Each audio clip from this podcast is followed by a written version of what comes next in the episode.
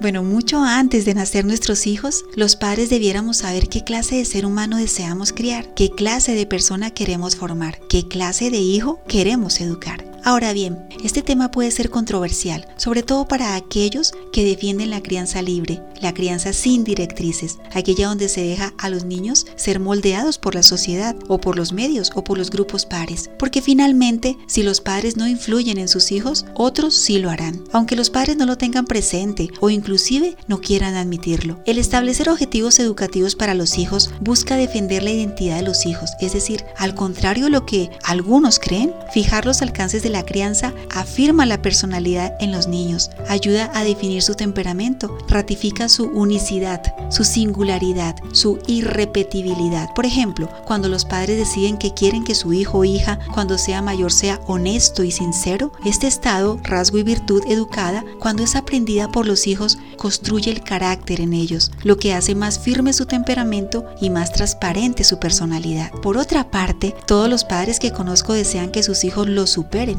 que realmente sean felices, que sean personas responsables y muchos de ellos sueñan que sus hijos afecten positiva y significativamente a la sociedad y no lo contrario. Sin embargo, ese deseo supone intencionalidad de parte de los padres y esfuerzo para lograrlo. Detrás de figuras sobresalientes en la sociedad encontramos padres tras escena, padres que influyeron positivamente en dichas figuras, no solo proveyeron un hogar para ellos, para sus hijos, les educaron para desarrollar talentos, dones, habilidades y estimularon adecuadamente su autoestima, su identidad y su pertenencia a la sociedad. De eso se trata, de educar para la vida, educar para alcanzar plenitud, cumplir propósitos, darle sentido a la existencia, disfrutar de sí mismos y de otros, en otras palabras, ser más humanos cada vez más. Entonces, ¿aceptas el desafío? Para establecer objetivos educativos en la crianza de los hijos, es importante que tengas definido qué tipo de persona deseas que tu hijo sea cuando crezca y sea mayor. Por ejemplo, un hombre honesto, una mujer fuerte, una persona perseverante, un ser humano resiliente, un hijo lleno de valores éticos, una hija disciplinada y estudiosa, etc.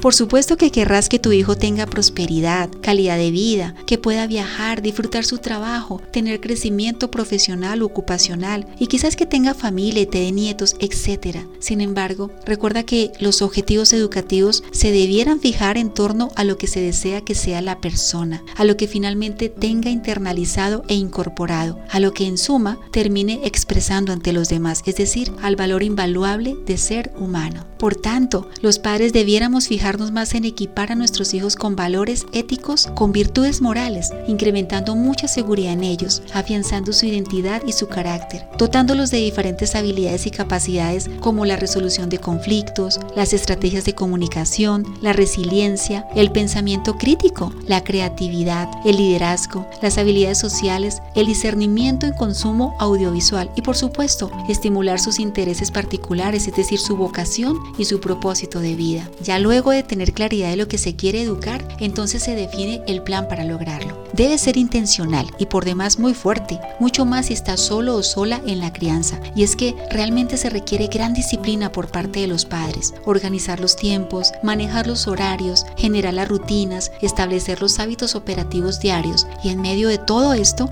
ser el mayor y mejor modelo a seguir para los hijos. Y así emular todas las conductas y comportamientos que deseas que ellos tengan. Será necesario que tengas y demuestres mucha sabiduría para manejar asertivamente las conductas disruptivas, negativas de tus hijos, desde las típicas pataletas de los 2 y 3 años hasta las conductas desafiantes y agresivas de la adolescencia. Sin embargo, en todo este proceso, la perseverancia, la firmeza y la constante autoevaluación serán factores protectores día a día, año tras año, etapa tras etapa. Como papá o como mamá, tú eres responsable de las futuras generaciones. En lugar de criticar las generaciones actuales, puede resultar más provechoso empoderarte en la crianza de tus hijos para formar seres humanos mejores que sus antecesores. Personas que realmente aporten a la sociedad, personas que entiendan el amor como la fuerza que lo puede y sustenta todo. Los padres con carácter se sienten responsables de sus hijos, se apersonan de su rol y lo ejercen con orgullo y perspicacia. Recuerda Que ser padres es un cargo vitalicio. Sin embargo, no lo es la oportunidad que tienes ahora para ejercer e influir grandemente en tus hijos. Aprovecha sus tiernos años, aprovecha el tiempo que aún comparten contigo, aprovecha que aún viven contigo para sacar de ellos su mejor versión. Por esto, empieza hoy clarificando tus propios objetivos de crianza. Soy Ana Cruz, psicóloga. Hasta un próximo episodio.